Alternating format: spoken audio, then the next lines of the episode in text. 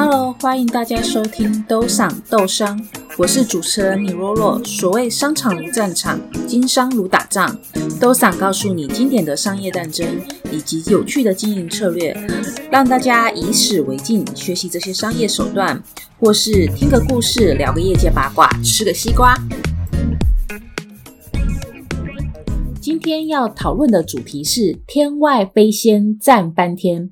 也就是各个国家中最近非常抢手的太空大战，也称作卫星轨道抢位战。在台湾，其实呢，航空产业相对于欧美啊、俄罗斯、中国这些国家，一直没有带来太多的话题，因为我们其实打不太上去火箭跟卫星嘛，所以一般大众对于这个话题就相对的冷感。但是在去年，也就是二零二零年的第三季开始，因为 Elon Musk 的 Starlink 他开始做了 beta test 后，马斯克跟他的特斯拉很红嘛，所以连带着他做火箭发射生意的 SpaceX 以及他的星链计划就跟着热门了起来。也是借由 Starlink 的 beta test，一般大众才发现，哦，原来这种围绕着地球、布满着卫星的通讯方式的商业化，它是有可能成真的。所以，台湾的民众也才开始加入讨论。之后呢，难免就有很多人开始研究台湾有没有办法搭上这班低轨道卫星通讯的产业列车来赚到钱呢？我就是很衰小的，在公司中被老板指派了低轨道卫星的研究工作。我就想，既然已经研究到了一个段落，就拿来跟大家分享一下吧。虽然有些技术概念，它用图形化或者是用用动画更好解释。但我们就来试试，纯粹用当故事，用耳朵听，能传达多少资讯给大家。当然，如果有一些不容易想象的，我也会提供连接在资讯栏作为补充。有兴趣的就可以点资讯栏看图，或是看 YouTube。那有关于低轨道卫星的主题呢，我会分成上下两集做介绍。这一集主要是来介绍天外飞仙是什么，它的工作原理，以及为什么现在这么热门。还有它的使用限制有哪一些？它是不是像有一些 KOL 说，它就等于六 G 通信提早到来呢？下一集我们再来着重介绍有哪一些低轨道卫星的玩家正在布局，那他们的差异是什么，以及他们未来可能的生意模式。接下来，让我们进入今天的故事。首先，我们先来聊聊为什么今天的主题叫做“天外飞仙抢翻天”。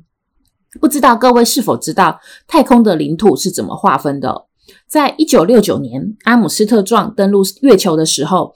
他在月球上插了美国的国旗，并且说了一句名垂千古的江湖名言：“这是我的一小步，但却是人类的一大步。”其实他做插美国国旗的这个动作，就有一点点暗示月球的这个领土是属于美国的意涵，因为我是第一个登上月球的。但是呢，这个是不被国际承认的，因为在阿姆斯特壮登陆月球的两年前，也就是一九六七年，就有一份有一百二十九个国家签署的国际公约。这个国际公约就有规定，太空是属于大家的，而且它是由联合国下的一个组织，它来做人类太空科技发展的监督。那这个公约的基本原则是这样的：第一个，它是将太空空间视为全人类的领土，太空是供所有国家自由的探索跟使用的；第二个，月球跟其他的天体不能由一个主权国家来主张它的状态；第三个，月球和其他的天体。将仅用于和平的目的，所以你并不能够将武器放置于轨道或者是太空中。那在这边先跟各位简单的定义一下什么是太空。基本上在对地一百公里以上的空间，它就是属于太空的领土喽。也就是超过一百公里以上的高度就没有国体领地权的限制了。附带一提，这个一百公里的高度其实它还是在大气层的增温层高度内。也就是三千公里以上才是真正脱离地球大地层的高度。好，那既然高于一百公里以上就没有国土领地权的限制，又为什么会抢翻天呢？主要的原因呢是，虽然太空的空间是属于大家的，但是每个国家都还是想要用卫星来做科技发展，或者是做战略监控来替自己的国家做资讯的运用。可是呢，太空中好的轨道位置是有限的，一位难求。既然太空是属于大家的，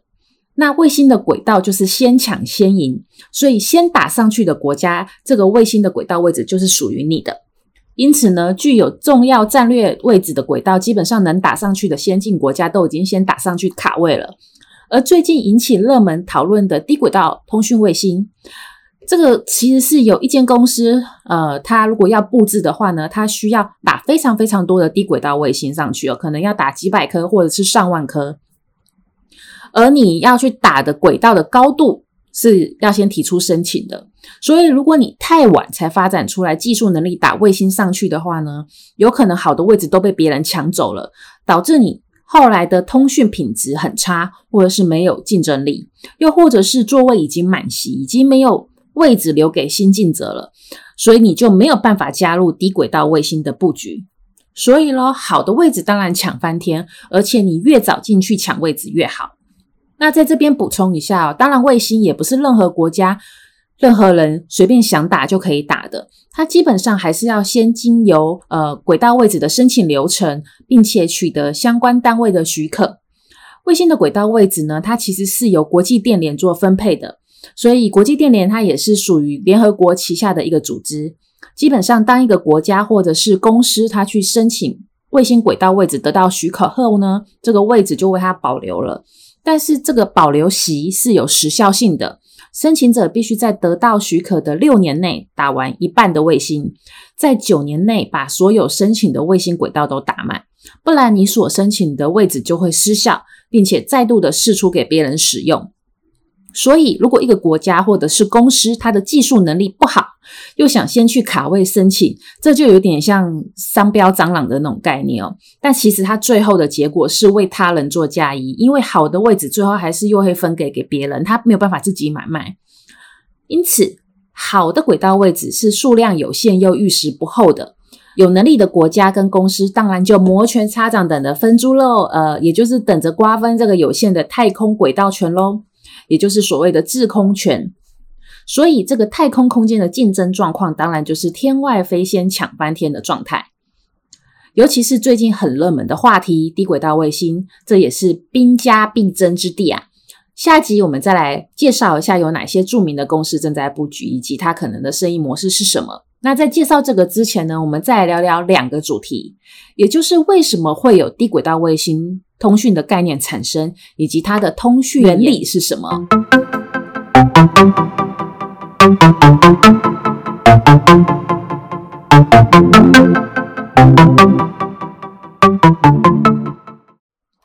这个要从我们平时使用的通讯跟网络的传递路径开始讲起哦。在这边举个简简单的例子。如果我现在用手机要传赖的讯息给我在美国的朋友，那这个讯息的传播路径会是怎么跑的？首先，这个赖的讯息会先从我手机传出去。如果我在家用 WiFi，它就是用 WiFi 传到我家的 router，再经由光纤传到中华电信的区域机房。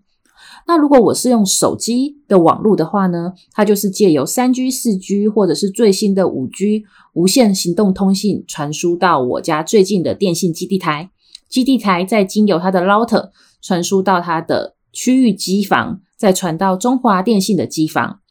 OK，有没有发现，不管走哪一条路，最后都会到中华电信的机房汇合？那中华电信的机房它也有阶层的哦，它会先走到区域，再走到骨干网，再走到对外的主主交换机房，然后走海底电缆，再传到美国的主交换机房。再传到美国当地的电信骨干网，再分配到当地的区域机房。再看我的朋友是透过光纤走家中的网络，或者是光纤到当地的基地台，再转换成行动讯号到他的手机网络显示讯息。好，那虽然这个 LINE 的讯息顶多一秒就出现在我朋友的手机上，但是这个讯息其实已经跑了千万里的路哦。不知道各位有没有发现，它中间还需要经过很多的转接站做讯息的接收跟传送。像是光纤、家中的 WiFi 分享器、数据机、手机基地台等等等等等。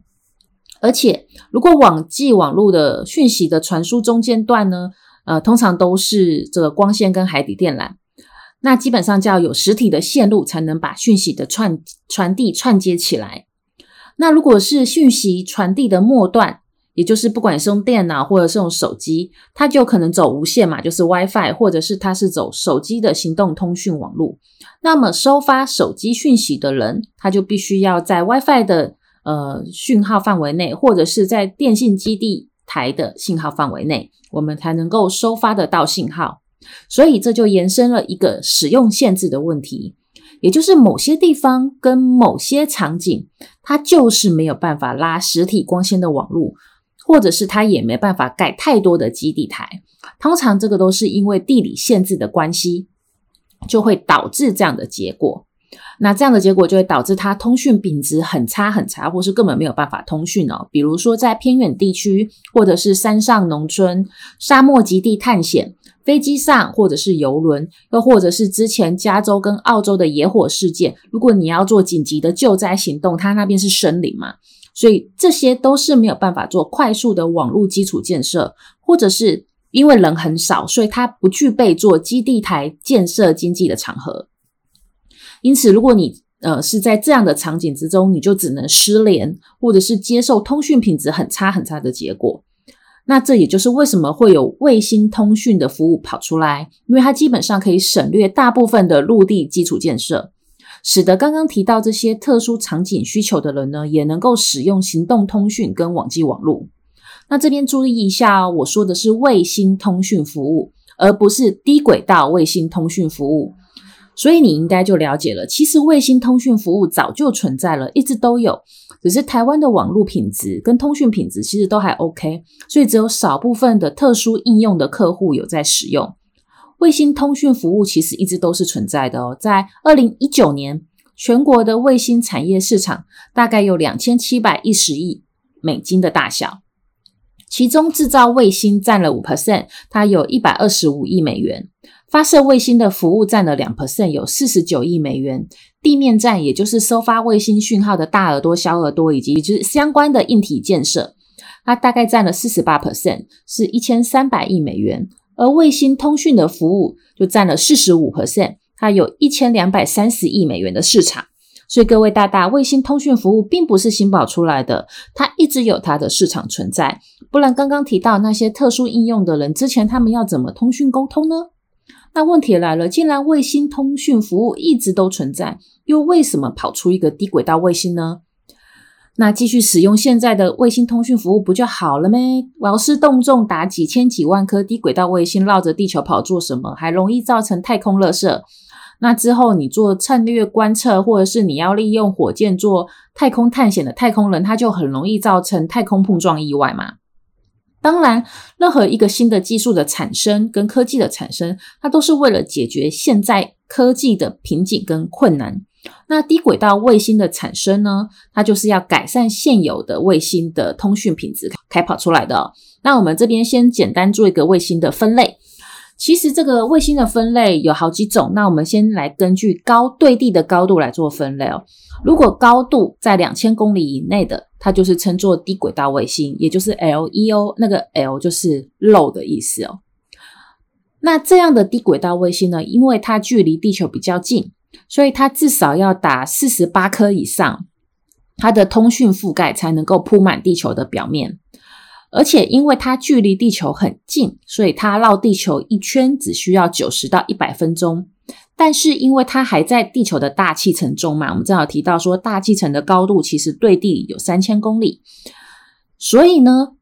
低轨道卫星它其实会一直受到地球的引力跟大气的摩擦，所以它的寿命通常只有三到五年，它就必须报废了。所以如果你必须走低轨道卫星通讯的话呢，你就必须要一停一直不停的打卫星去补充之前失效的卫星。而如果卫星的对地高度在两千公里到三万公里的，就是所谓的 MEO，M 是 median 的意思哦，就是中轨道卫星。那中轨道卫星的覆盖面积其实比较广，因为它比较高嘛，所以你只要十到十二颗卫星就能够覆盖地球的表面。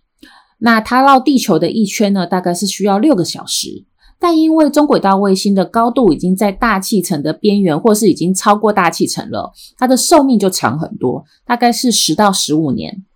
而最后一种卫星呢，它的高度离地球是三万六千公里，我们称它叫 GEO。它其实是对地轨道卫星，这个意思就表示这个卫星基本上是跟着地球自转轨道运行的，所以它对着地球上的观测者呢，相对来说它是不动的。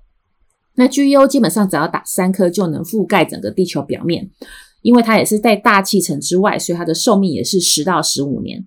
那听到这边，大家可能隐隐约约有一点感觉哦，为什么之前能打卫星上太空的，基本上都是打 MEO 跟 GEO？因为发射火星打呃发射火箭打卫星，其实是非常非常昂贵的花费。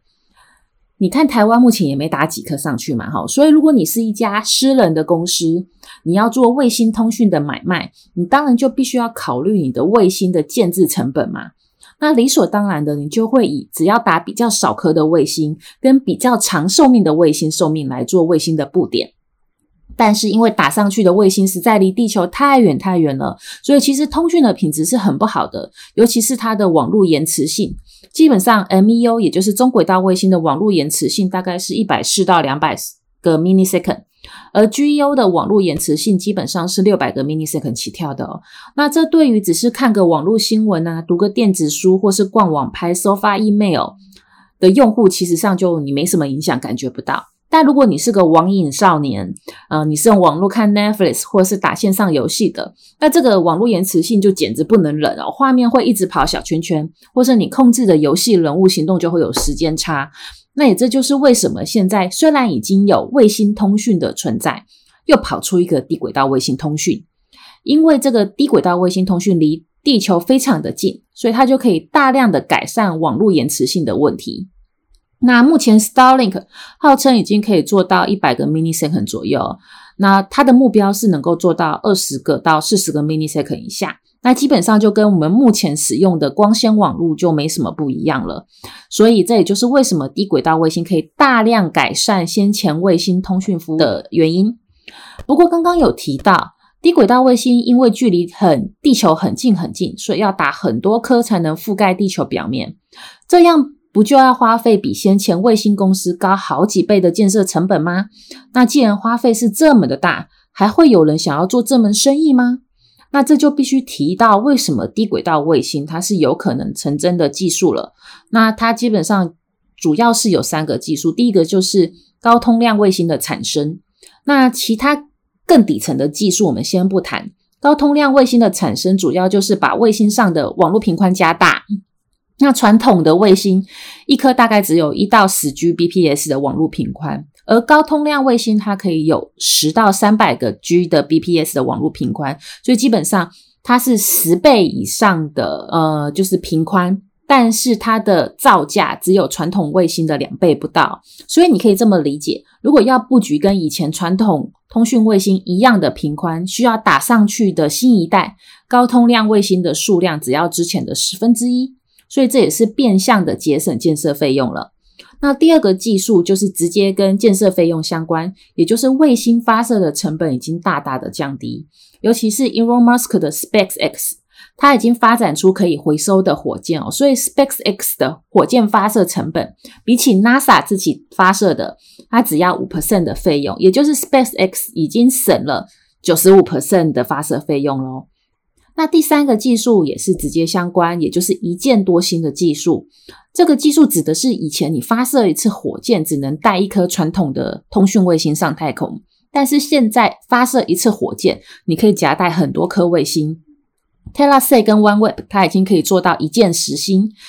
而 SpaceX 目前的技术号称是一箭六十星，也就是它发射一次火箭可以一次布局六十颗卫星上轨道。那刚刚提到这三个技术都能大幅的下降。去布置低轨道卫星的发射以及建设的费用，所以才能让这个技术哦，就是打上几百几千颗布满地球的卫星技术，成为可实现的真实，而不是只有实验室的模拟资料而已。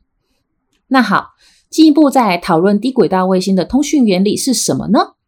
那基本上一般的卫星通讯构成是这样的哦，你讯息的收发都需要有地面站做讯号的转换。那地面站，你可以想象说，就是那个弧形圆盘的大耳朵跟小耳朵，也就是收发讯息的人呢，他必须要利用地面站先发出讯息，那卫星接收以后，再传给另一端的小耳朵，他再利用地面站转换讯号，成为他读得懂的讯息。那其实低轨道卫星的通讯原理也很相似。我提供了一位国外学者的模拟动画在资讯栏，有兴趣的就可以点开看一下。那它就是以 Starlink 的模型做解释的，基本上它也是做地面站的传讯息给低轨道卫星。但是因为低轨道卫星它在地球是布满着地球表面的，所以基本上它不像以往的通讯卫星，因为它距离你很远嘛，所以等到它落到你头上的时候，它才能够跟你做收发讯息的传送。那现在，因为它已经布满了整个地球表面了，所以无时无刻你头上都会有卫星在跑，所以你无时无刻都能做讯息的收发，呃，资讯的串联。现在的低轨道卫星，它会直接把讯息利用光速传输到收讯者天空中的卫星，让收讯者直接收讯，这就大大的降低通讯的速度喽。那也这就是为什么有人说低轨道卫星的网络延迟器，它其实是有机会。比一般的光纤还有还有跑海底电缆更低的原因，原因就是因为它不用经过太多层的转换。好的，呃，那讲了那么多技术，我们最后来聊聊低轨道卫星的通讯限制，以及它是不是能取代现有的行动通讯跟网际网络技术。相信经由听过刚刚这些技术原理的解释呢，虽然你不一定有看到图，但你也应该有一个大概的概念。也就是目前卫星通讯的收发有两个很重要的装置，就是大耳朵或者是小耳朵，这个是作为天线的，还有卫星讯息解码的转换设备。也因此，它的第一个限制就是目前的卫星通讯技术还没有办法让一般大众拿个手机就能直接收发讯息哦，除非你愿意背着小耳朵跟转换装置跑来跑去。这也代表着目前卫星通讯还是需要有一定的空间来做收发装置的安装才能够顺利使用。第二个限制就是它的网络频宽。每一个卫星的最大网通量是有硬体限制的，这要看每间公司根据它的卫星造价成本啊，还有卫星布点设计的考量而定。比如说 Starlink，它目前的每颗卫星的网通量最大是二十 Gbps。你想象一下，如果现在这颗卫星跑到台湾的头上，那每一个人的网速如果要达到 Elon Musk 宣称的一百 Mbps，那代表台湾最多同时间能有几个使用者呢？你算一算会发现，其实最多只能容忍二两百个人同时上线来去使用呃一百 M 的 BPS 网速哦。那当然，到了二零二二年 Starlink 开台时，卫星的数量也就变多了哦，所以可能到时候同时跑到台湾头上的低轨道卫星可能不只有一颗，它可能会有三颗好了。那最多也只能留容许六百个人同时使用一百 Mbps 的网络，除非你愿意降速，才能让更多人使用。然后呢，Elon Musk 的 Starlink 目前的网路费是每个月九十九美元，也就是几乎是三千台币。你现在使用的光纤网路加上行动上网费哦，可能都不到这个数字的半价。所以相信你也应该发现了，这个第二个的应用限制就是，目前低轨道卫星的通讯服务的目标客群根本就不在身处高度人口密度区，并且已经有相对不错网路通讯品质的客户。因为在人口密集度高的地方，你所得到的网络品质反而是下滑的。也就是说，你会花更贵的钱买更烂的网络服务。低轨道卫星的目标客群反而是呃，在人口稀疏区或者是特殊地理环境限制，导致它不得不使用卫星通讯服务。而低轨道卫星可以大幅改善目前它使用传统卫星的通讯品质。所以先前看到 Starlink 开放了台湾民众预购的。你就可以仔细思考一下，再决定是否要下订单来支持哦。那故事的最后，低轨道卫星通讯是不是就是有如一些网红讲的，它是指六 G 的行动通讯呢？结论是它不是，呃，至少目前还不是。理由就是我刚刚提到的应用限制哦。那目前低轨道卫星的技术在人口密集区，甚至都没有达到五 G 的通讯水准，所以基本上你要得到六 G，它根本就是差很远了。虽然六 G 基本上要到二零三零年它才会实际应用，十年后天线的技术说不定会日进千里，已经变成不需要背着很占空间的装置。那那个时候低轨道卫星就有可能成为六 G 行动通讯的主流。但是以目前的技术，市场上普遍还是将低轨道卫星的通讯，它只是视为补足五 G 或是六 G 通讯生态圈的一环。也就是它主要是用来补充特殊地理环境的应用而已。好啦，希望这一集有将低轨道卫星的相关原理概念以及应用场景解释，让大家更了解这个产业的目前技术状况。那如果大家已经有大概的技术轮廓以后呢，下一集我们就可以把重点放在这个产业的玩家有哪一些的讨论了。如果各位还有兴趣的话呢，就让我们下回再见，拜拜。